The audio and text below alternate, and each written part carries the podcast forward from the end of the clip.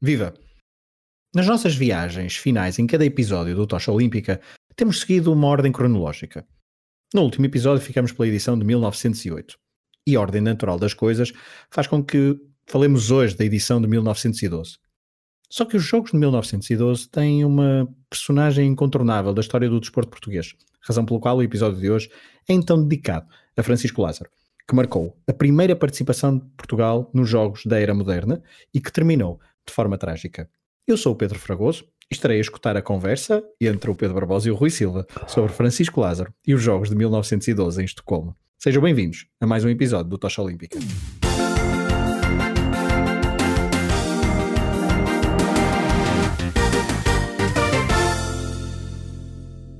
Olá Rui, olá Barbosa. Olá, olá. Olá. Estão bons? Informa. Informa, exatamente. Tudo Para informa, tudo informa. Para voltar então aqui ao, ao mundo do olimpismo, hoje para Uhum. falar então sobre uma, um personagem especial do, do desporto português. Um, e, e eu para começar, portanto, o Francisco Lázaro, quem, nos- quem nos ouve já percebeu que vamos falar então de, do, do homem que participou na Maratona de Estocolmo em 1912.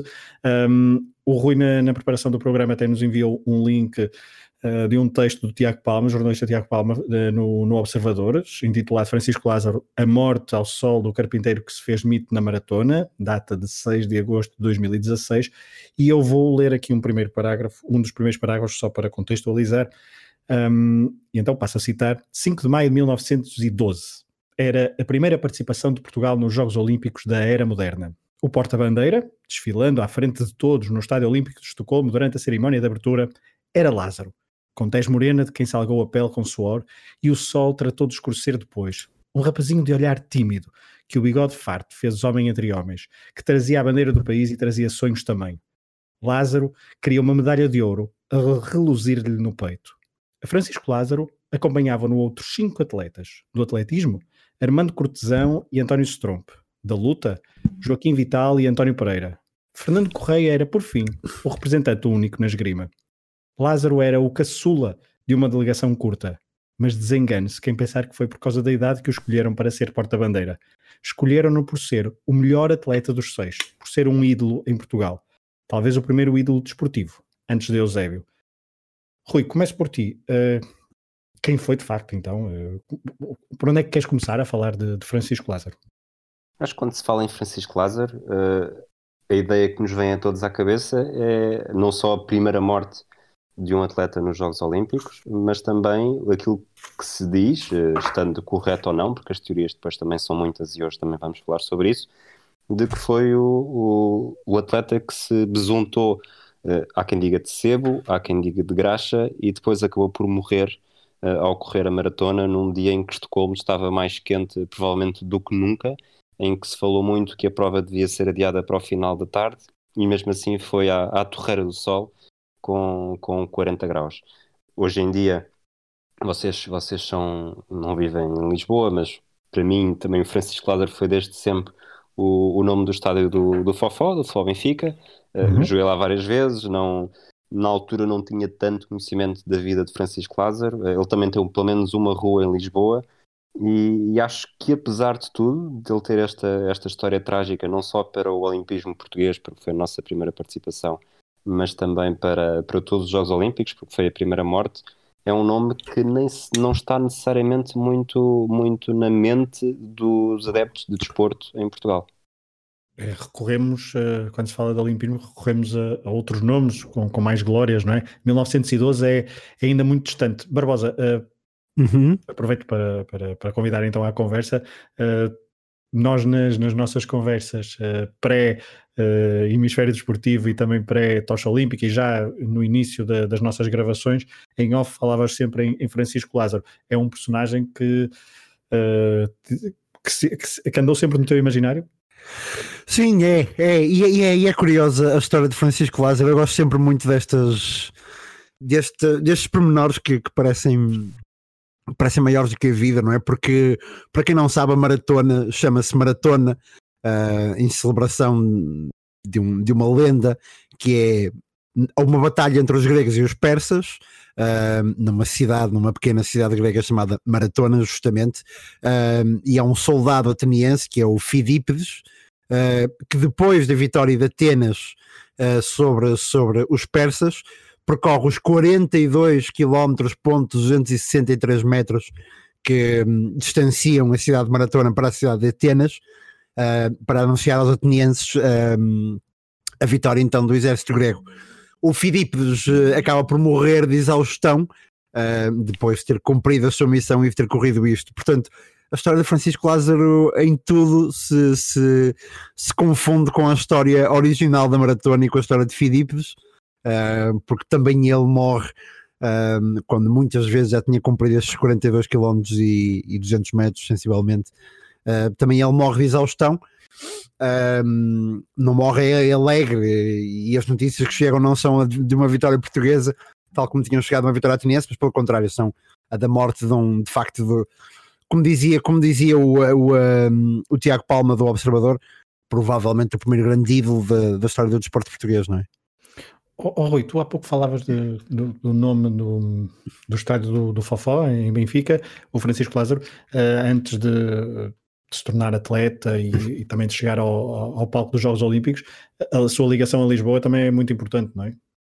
Sim, ele basicamente era uma pessoa, ele passava a vida a correr e talvez por isso não teve tempo para, para estudar ou aprender a ler. Ele corria para casa, corria para o trabalho, corria para ir comer, uh, lá está, de Benfica até o bairro Alto, do bairro Alto até Benfica. Nessa história do Tiago Palma fala-se também do, só ouviu falar de uns pastéis em Odivelas, foi a correr até Odivelas. Portanto, ele era, ele era um, um corredor uh, amador, digamos, digamos assim. Uma espécie um de. Forrest Gump português, não é? Sim, exato. Depois ele não, não, tinha, não tinha dinheiro eh, para. Lá está, ele corria porque não tinha dinheiro para fazer o, o percurso até ao trabalho de elétrico e, portanto, gostava de correr contra, contra o elétrico. E há um dia em que o, o diretor de uma revista, de uma publicação desportiva, está no elétrico e percebe que há aquele, aquele homem a correr atrás, à frente, ao lado fosse por onde fosse, e interpela-o e pergunta por que equipa é que ele corre e acaba por convidá-lo para uma corrida que tenho ideia que na altura foi entre Cascais e Dafundo, de 24 km, se não estou em erro, e depois a partir daí sim ele começou a correr como, obviamente não de forma profissional, porque é importante perceber que estamos em 1912. Na verdade isto é, foi em 1908, mas depois mesmo já fazendo a ponte para, para os Olímpicos de Estocolmo em 1912, todas as histórias que nós temos estado aqui a relembrar, muitas de, da maratona, percebemos que havia uma, um, amadur, um amadorismo e uma negligência brutal sobre o que é o corpo humano, como, como se preparar para a maratona. E eu acho que, de certa forma, também foi a base da, da morte do, do Francisco Lázaro, esteve, esteve um pouco por aí, independentemente de ele ter untado ou não com sebo ou com graxa, ter sido só um problema de, de insolação, de, de meningite, portanto há várias, há várias teorias, seja qual for, era claramente numa era em que não estávamos preparados para, para preparar bem e atacar bem a prova que, que se fazia, porque eles realmente eram, eram heróis desconhecidos que, que punham a vida em risco para correr aquelas distâncias. Oh, oh, Rui ou Barbosa, não sei se querem já uh, entrar então nessa história de, de Estocolmo, se, é, se, querem, se querem mencionar algo antes da, da sua participação em, uh, nos Jogos de, de 1912. Por mim, podemos ir para Estocolmo. Não sei se o Barbosa sim. tem alguma coisa a acrescentar. Não, é, não, não, não. Acho, não, que, porque... acho, que, acho que podemos começar por Estocolmo, sim, sim. Podemos já ir okay. a Estocolmo. Barbosa, porque há muitas uh, dúvidas, não é? Do que é que morreu, e há a história do, há pouco do, do sebo que, que o Rui falava, uhum. fala-se em meningite, doping, o que é que o que, o, que é que, o, que é que queres, o que é que queres acrescentar em relação a esta, esta participação que acabou, como sabemos, de forma trágica, Francisco Lázaro em, em 1912 na Maratona de Estocolmo? Antes de mais, há aqueles dias que antecedem a prova, não é? E aí também se confunde um bocado. Uh, estará, a verdade estará algures entre o mito e, uh, e os relatos da época. Um, porque há a história de que Francisco Lázaro, antes de partir, antes de partir, diz que, e agora passo a citar: o calor não me incomoda, até folgo que o haja, porque assim irá afastar alguns concorrentes. Um, depois também há aquele, aquela história de, de, que ele terá dito à mulher, não é mulher, mas à namorada, que estaria grávida até de, de, de uns meses dele, um, ou ganhou um morro, não é? um, ou ganho a, a, maratona ou fico lá, ou o meu corpo fica lá. Um, também não sei até que ponto se poderá confirmar, se poderá confirmar isso. Um, e a própria promessa que ele faz à mulher de que casariam quando ele regressasse a Estocolmo, então com aquela medalha reluzente de ouro ao, ao peito. Portanto, isso também são histórias engraçadas. Aquilo que é antecâmara da morte, antecâmara da maratona, acabam por ser histórias engraçadas. Um, o, o, no, no, naquilo que foi o texto do Tiago Palma no Observador também. Uh, ficam, ficam também retiradas da Biblioteca Nacional alguns relatos da época, dos jornais da época, uh, e eu acho que também é interessante olhar para aquilo que se disse nos dias seguintes, não é? Uh, neste caso do Diário de Notícias, e eu não sei se, se falo já, de, se, se, digo já isto, ou se querem falar de mais alguma coisa antes de.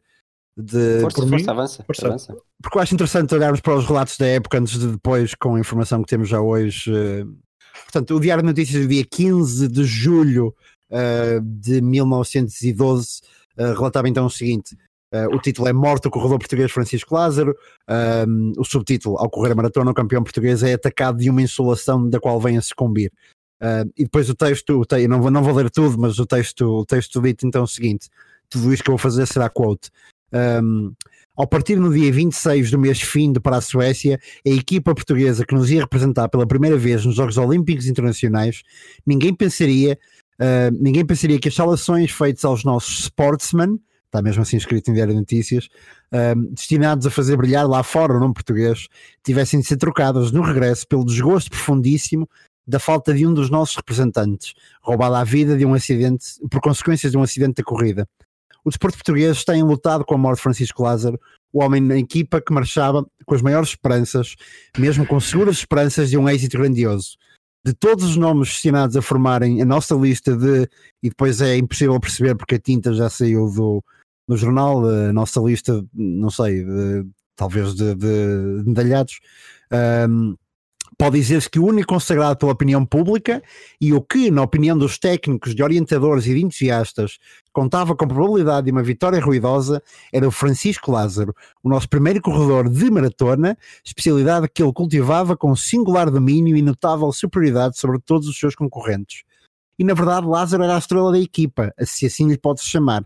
A última maratona portuguesa, disputada no dia 2 de junho último, foi o, o, foi o último, julgo que é o último que diz, Foi o último ensejo para os sportsmen portugueses uh, de se entusiasmarem ante a forma esplêndida de Lázaro, que fazendo os últimos quilómetros já sem competidores que o inquietassem, chegou ao termo da corrida sem aparentar fadiga, conversando até com amigos e admiradores, uh, de amigos e admiradores que o acompanhavam. Eu peço desculpa, eu não tenho dificuldades a ler, tenho dificuldades com, com falta de tinta da, dos relatos da época, naquilo que são as fotos hoje em dia. E nesse dia fez Lázaro os 42.800 metros da maratona portuguesa em 2 horas 52 minutos e 8 segundos. Um, portanto, os relatos são de facto de Lázaro ser um homem sem competição à altura em Portugal uh, e que partiria para Estocolmo com grande esperança de trazer uma medalha para, para aquilo que eram os sportsmen portugueses. Um, e um homem que lá está, que apenas um mês antes, um mês e meio antes, tinha em Lisboa uh, feito uma maratona, chegando à meta completamente isolado e sem aparentar qualquer sinal de fadiga, como dizia, como dizia aqui o Diário de Notícias, já depois da morte dele. Estamos a falar de um homem que já era um mito enquanto vivo, portanto, acho que é relativamente normal que se tenha tornado um mito ainda maior depois, depois dos acontecimentos que tiveram lugar em Estocolmo.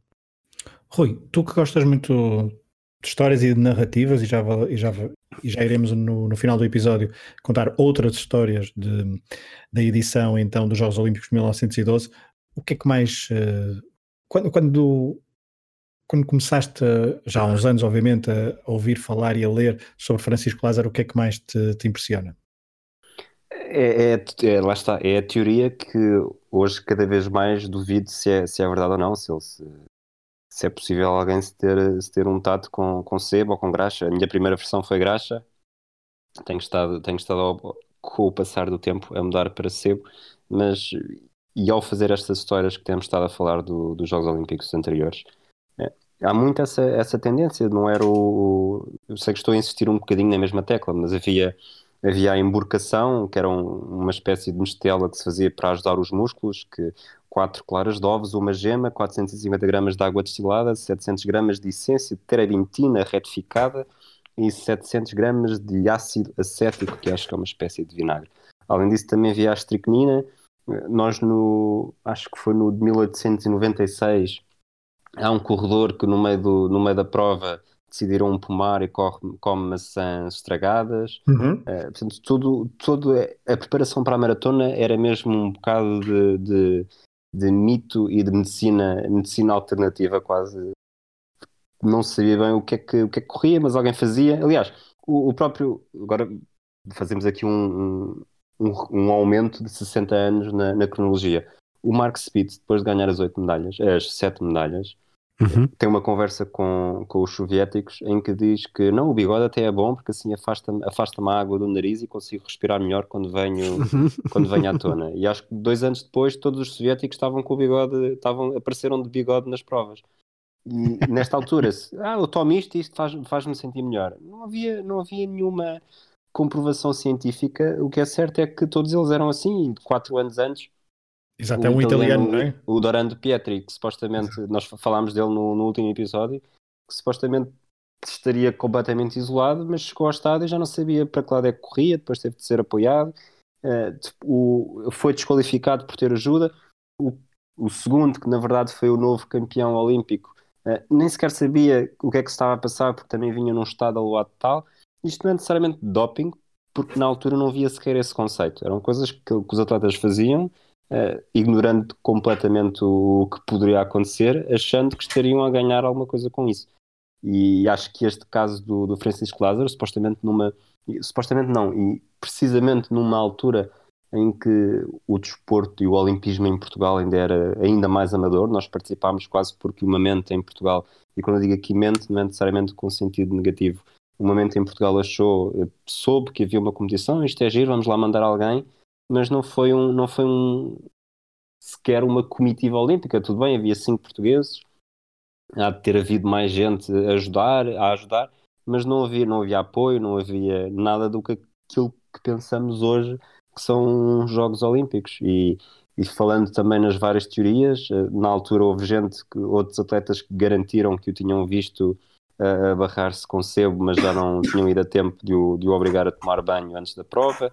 Uh, temos, já se fez, já se escreveram mais do que, mais do que dois livros sobre, sobre a vida de Francisco Lázaro e com teorias também, uns dizem que, que não pode ter sido não pode ter sido só meningite, por outro lado também os sintomas não seriam aqueles, há quem diga que não, mas eu tive, tive com, com gente que esteve no hospital, no hospital de Estocolmo, que ele, na verdade só, só morre na madrugada do dia seguinte.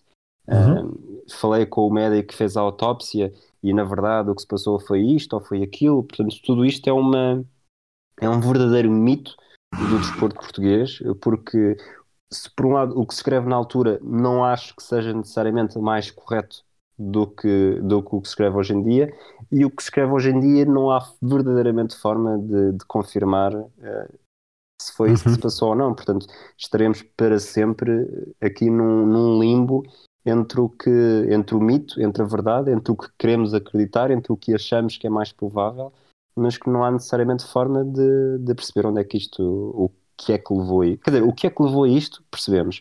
Uh, o que é que verdadeiramente provocou, uh, o que é que fez com que fosse este o desfecho? Acho que não. E corrijo-me se eu estou enganado, posso estar a confundir agora histórias, também já estou a misturar aqui algumas histórias. O próprio corpo, depois de, de Francisco Lázaro, demorou a, a, regressar a Portugal, também mostrando alguma, uhum. algum amadorismo ainda na, da própria da, do Comitê Olímpico, da organização portuguesa de, que enviava de desportistas para estas grandes competições. Sim, eu acho que isto mais uma vez é, é as comparações que nós fazemos sempre com a Suécia, ainda hoje em dia, porque Portugal é o país sem dinheiro e a Suécia é o país com dinheiro. Uhum. Há, houve aqui, há aqui duas, dois destaques principais. Portugal, o Comitê Olímpico não tinha, não tinha dinheiro, Comitê Olímpico de Portugal não tinha, acho, se quase não tinha dinheiro para mandar os atletas para lá, ainda menos para fazer a translatação do corpo. E segundo o que li, acho que só quase dois meses depois é que com, com o, o, impulso do rei da Suécia, o Gustavo V, é que fez com que o corpo regressasse a Portugal na altura de barco. E, e mesmo sem ser isso, eu estive, já estive no estádio, no estádio Olímpico de Estocolmo há não muito tempo e na porta da maratona estão lá duas placas uma em sueco, outra em português, num português um bocado, um bocado macarrónico e com, e com alguns erros factuais, que dizem que o Francisco Lázaro não tinha, não tinha 20 anos ainda, ele já tinha 24. Mas, mas citando também, depois de contar exatamente o que é que se passou, colapsou por volta dos 30 km, numa prova muito quente, em que a maior parte dos atletas desistiram, eh, em que dizem o destino trágico de Lázaro abalou o povo sueco e um serviço comemorativo com mais de 20 mil participantes foi realizado no Estádio Olímpico de Estocolmo. O programa incluía a prática de modalidades desportivas, canções e música, e foi lançada uma grande queima de fogo de artifício que terminou com um grande L de Lázaro em letra de fogo nos céus da noite. Uma coleta juntou um total de 14 mil coroas suecas, uma grande soma de 2012, isto é exatamente o que está escrito, que foi doada à sua jovem esposa e o seu filho, que na verdade é uma filha, chamada Francisca, uhum. em memória do pai, nascido, neste caso nascida, após a partida de Lázaro para os Jogos de Estocolmo. E depois eh, termina com aquilo que na verdade é o, é o balanço que Portugal faz da, da sua história e do seu, do seu princípio olímpico. Estocolmo 2012 foram os primeiros Jogos Olímpicos em que Portugal participou como, como nação. Francisco Lázaro foi a primeira vítima fatal dos Jogos Olímpicos modernos.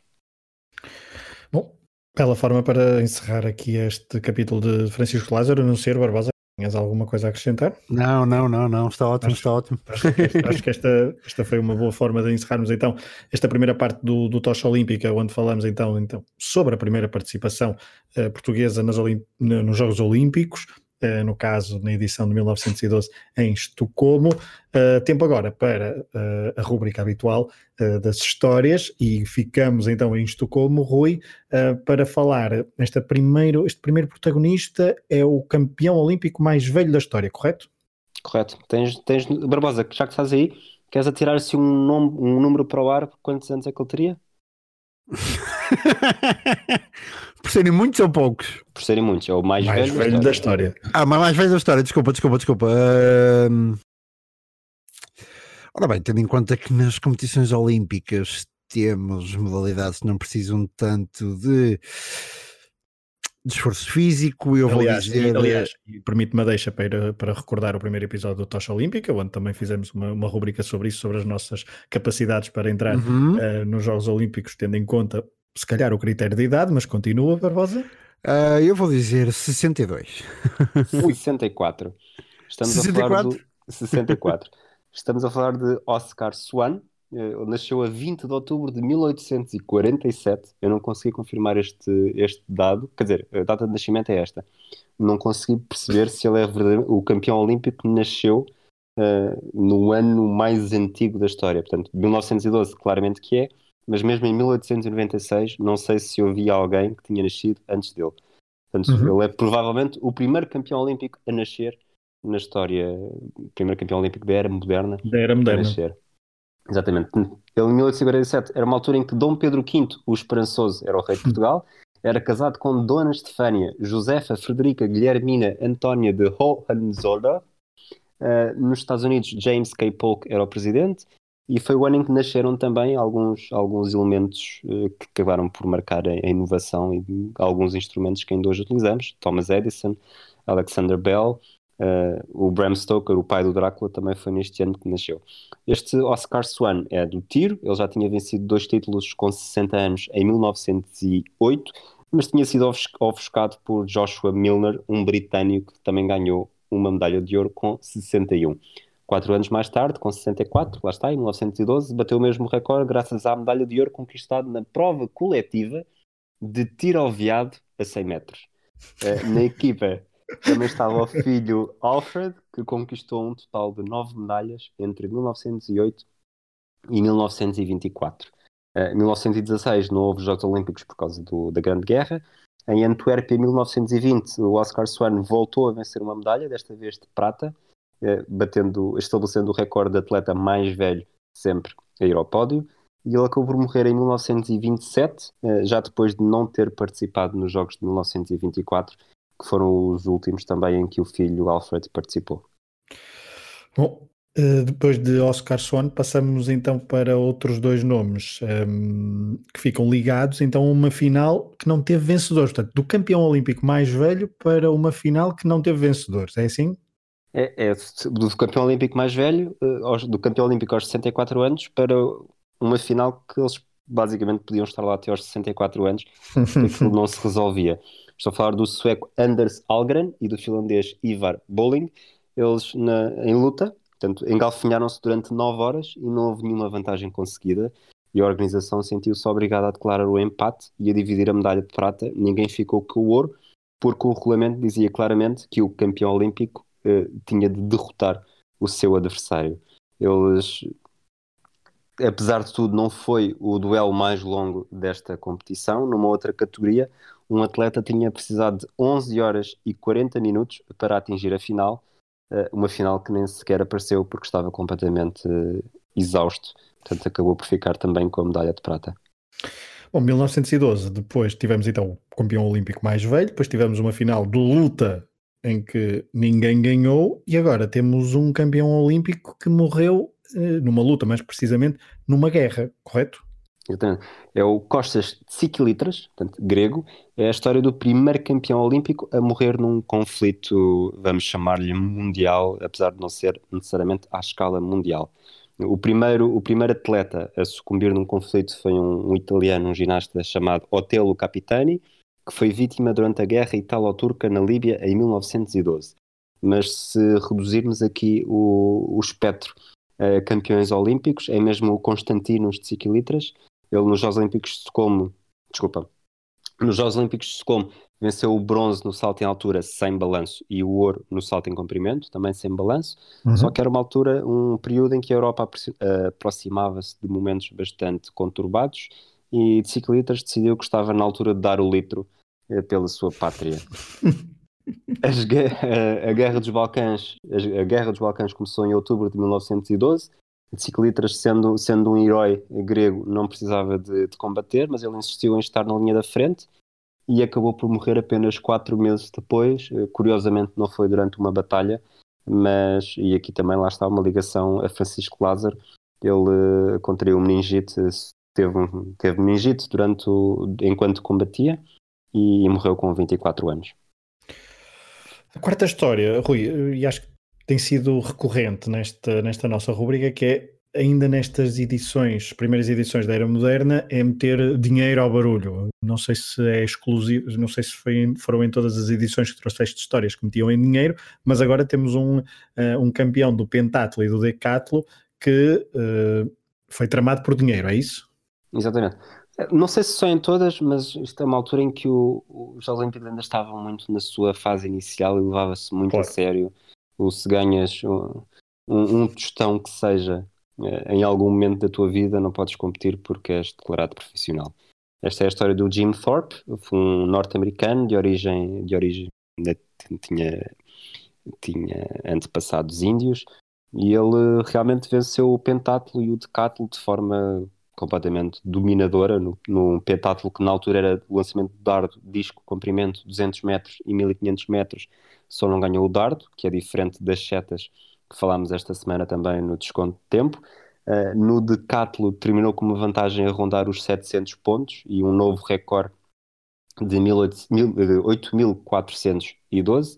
Ele impressionou muito o rei da Suécia, lá está o Gustavo V, que também já falámos uh, do, com o Francisco Lázaro, e o Nicolau II, que à altura era o czar da Rússia, não por muito tempo, depois disso, uh, recebeu várias ofertas por ter sido considerado um excelente atleta, mas uns meses mais tarde, já de regresso aos Estados Unidos, uma publicação norte-americana divulgou uma notícia de que Thorpe teria recebido alguns dólares numa liga semi-profissional de beisebol em 1911. O detalhe chegou aos ouvidos do Comitê Olímpico Internacional e Thorpe foi desqualificado. Uh, o atleta nunca negou, uh, disse apenas que, que, todos o faziam. Estes atletas, este, os atletas que participavam nesta liga semi-profissional de beisebol, o dinheiro que recebiam basicamente só dava mesmo para o transporte, uh, não, se ganhava, não se ganhava mesmo nada, o que se ganhava era, era para poderem estar a jogar lá.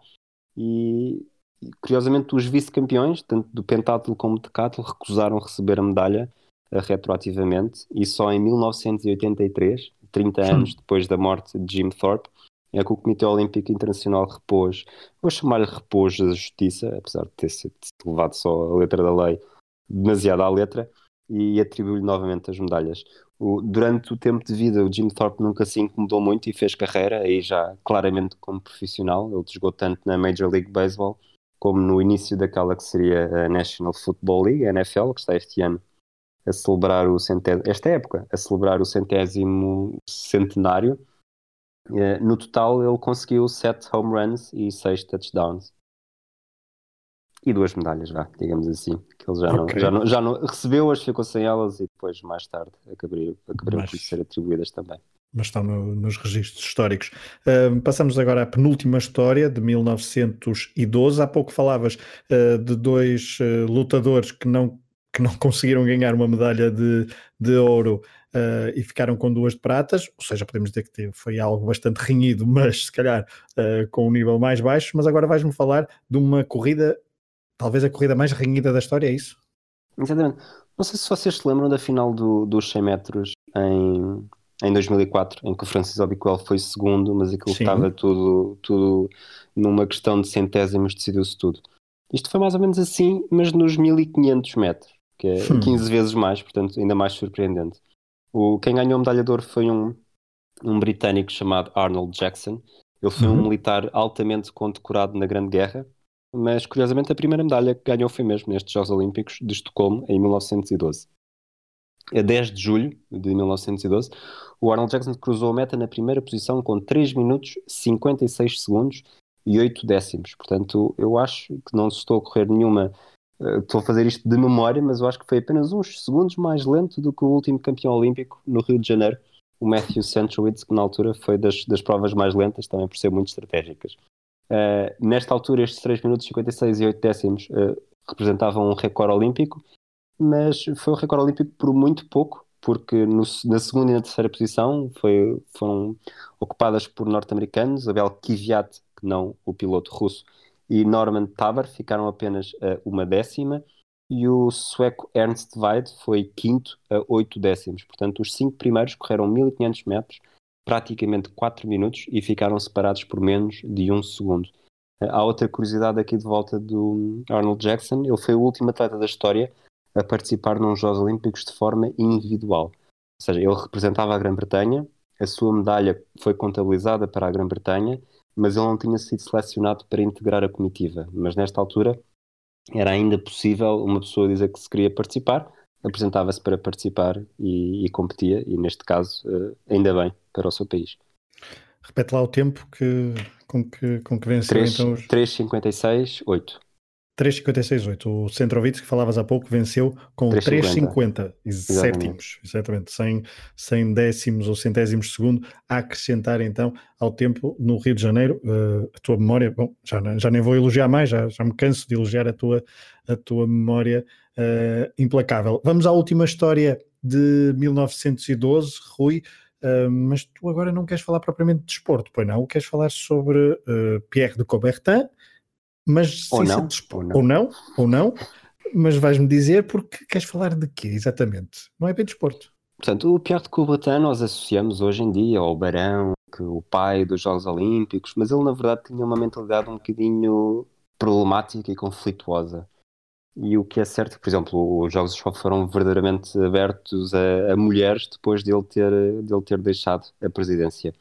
O, neste caso, ele foi mantendo sonhos e além de jogos, não, os jogos de, os jogos de provas de desporto, os Jogos Olímpicos de Desporto não são suficientes. Temos de, de abrir também às competições de arte, e também já falámos daqui de competições de arte noutras, noutros tempos. Só que os, os restantes membros do Comitê Olímpico não estavam necessariamente satisfeitos. Ele garantia: não, isto vai ser um sucesso, as pessoas vão participar, temos de abrir os horizontes. O que é que ele fez para, para garantir que tinha razão? Foi para casa, e começou a enviar participações nas várias categorias, uma delas de literatura, e fez o poema Ode ao Desporto. Eh, assinou, submeteu a candidatura em nome de dois alemães, o George Horrod e Martin Eschbach, e ele que fazia parte do júri também, portanto ele atribuiu a medalha de ouro uh, a estes dois alemães, que na verdade era ele. Portanto, ele tinha 49 anos na altura, era o presidente do Comitê Olímpico Internacional e ganhou a medalha de ouro no, na, na categoria de literatura nas competições de arte. O poema que eu já, já o li, não é, não é, não é grande coisa, acho que não é muito, não é muito elogiado, mas curiosamente há não muito tempo uh, dei com ele numa estação, portanto, ele está, ele está exposto em vários sítios e um dos sítios é uma estação de metro em São Petersburgo, eu acho que é a estação de metro que fica ao pé do estádio do Zenit. Eu fui mesmo só à estação, não saí, da, não saí para a rua, mas uh, a estação chama-se Sportive Naya, uma coisa algo semelhante, mesmo relacionado com o desporto, e lá está a ode de, de Pierre de Coubertin, na sua versão pseudónima uh, alemã, e o presidente, o presidente ganhou a medalha de ouro, atribuída por si próprio. Exato. Sinais dos tempos, 1912. Ele basicamente, ele basicamente era aquele, aquele miúdo que levava a bola para a escola e já sabia que era ele que ia marcar os gols e, e apitar para o final do jogo quando a equipa estivesse a ganhar. Exato. E também, e também se calhar às vezes ia, ia à baliza defender o próprio penalti, uh, porque era ele que mandava no pedaço. 1912, fechamos então esta, este episódio sobre os Jogos Olímpicos de 1912 em Estocolmo. Começamos na primeira parte do programa a falar então eh, sobre Francisco Lázaro, um dos nomes mais importantes da história dos Jogos Olímpicos um, ehm, para Portugal, mas também não só, porque foi o primeiro atleta então uh, a falecer nos Jogos Olímpicos, como, uh, como falamos no início, e agora no final então as histórias de 1912. Obrigado ao, Barbosa, obrigado ao Rui. Voltamos em breve para mais um Tocha Olímpica a caminho de Tóquio 2020 com histórias, protagonistas e uh, com o selo de qualidade Tocha Olímpica, uma produção Hemisfério Desportivo. Um abraço a todos, obrigado por terem estado desse lado.